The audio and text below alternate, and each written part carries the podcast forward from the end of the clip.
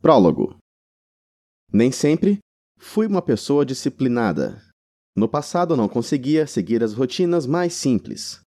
Não me alimentava de forma saudável.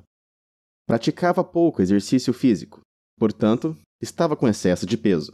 E não tinha disciplina de me comprometer com o processo de mudança. Hoje, sigo uma rotina rigorosa. Tenho uma rotina matinal, vou para a academia três vezes por semana e pratico regularmente vários outros esportes, incluindo tênis, ciclismo e natação. Mantenho uma dieta saudável e trabalho constantemente em objetivos novos e desafiadores para me tornar uma pessoa melhor. Levei anos para finalmente entender o que é disciplina e como aplicá-la às minhas situações. Agora, gostaria de compartilhar com você o que aprendi.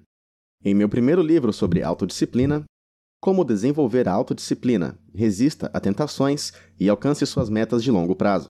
Abordei o tema do desenvolvimento da autodisciplina, a partir da perspectiva do desenvolvimento do autocontrole dos impulsos.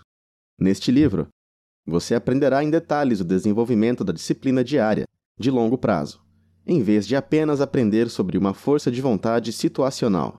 Enquanto que o livro Como Desenvolver Autodisciplina. É mais focado em técnicas para lidar com problemas específicos, o Autodisciplina Diária é sobre tornar-se mais autodisciplinado a cada dia e que pode usar com sucesso essa habilidade para o crescimento pessoal. Além de discutir dicas para ajudar você a desenvolver a sua autodisciplina, também discutiremos várias formas de como se tornar uma pessoa mentalmente mais forte. Se você quer continuar seguindo em frente, apesar dos obstáculos, ou se sente falta da força de vontade para seguir em frente, quando a motivação se esgota e o desconforto surge, o livro Autodisciplina Diária é para você. Como em todos os meus livros, passo pouco tempo discutindo a teoria e compartilho com você exercícios práticos que podem ser implementados em sua vida. Considere este livro como um menu no qual você pode escolher várias técnicas para ver qual é a melhor para você e que produz os melhores resultados. Cada capítulo é resumido com uma recapitulação rápida, para que você possa relembrar rapidamente sempre que voltar para cada sessão.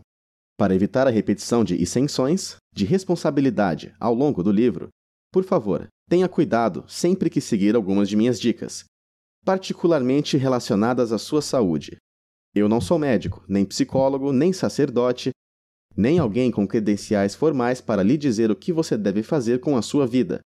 Não sou qualificado para tomar nenhuma decisão por você, ou lhe dar quaisquer recomendações de saúde, especialmente se você sofre de doenças crônicas como diabetes, hipertensão ou transtornos mentais de qualquer tipo, incluindo depressão leve.